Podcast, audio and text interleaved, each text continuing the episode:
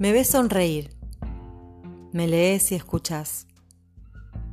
Me ves siempre haciendo foco en inspirar, construir y reunir.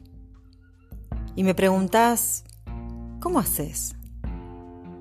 Y te respondo, entreno, a diario, experimento, observo, me observo. Vivo en el mismo mundo que vos. Me llegan las mismas noticias que a vos. Me llueven los mismos pronósticos que a vos. Pero elijo qué creer. Decido qué interpretar. Aprendo día a día a relativizar. Porque siento que no hay peor cosa que sumarle drama al drama y miedo al miedo. Es alberre, diría mi padre. Si nos llenamos de miedo, estamos fritos. Si nos llenamos de bronca, al horno y sin papas. Si empoderamos al afuera, nos debilitamos por dentro. Es alberre, diría mi viejo. Hay que bucearse y encontrar adentro. Ahí está la fuerza, la resiliencia, el verdadero poder.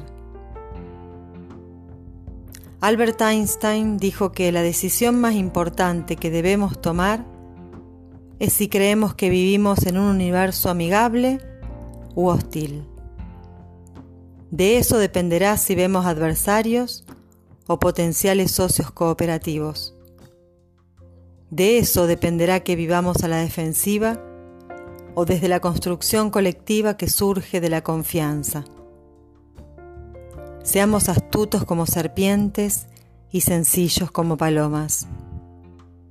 Somos poderosos seres en evolución y no carne de cañón. Es cuestión de autoconocimiento y revalorización. La transformación es de adentro hacia afuera. Reinvención, co-creación, yo a esta altura del partido disfruto más de surfear la vida que de pretender controlar los oleajes. A esta altura del partido encuentro en cada crisis revelaciones verdaderas, hipocresías sostenidas, creatividades potenciadoras y realidades diversas.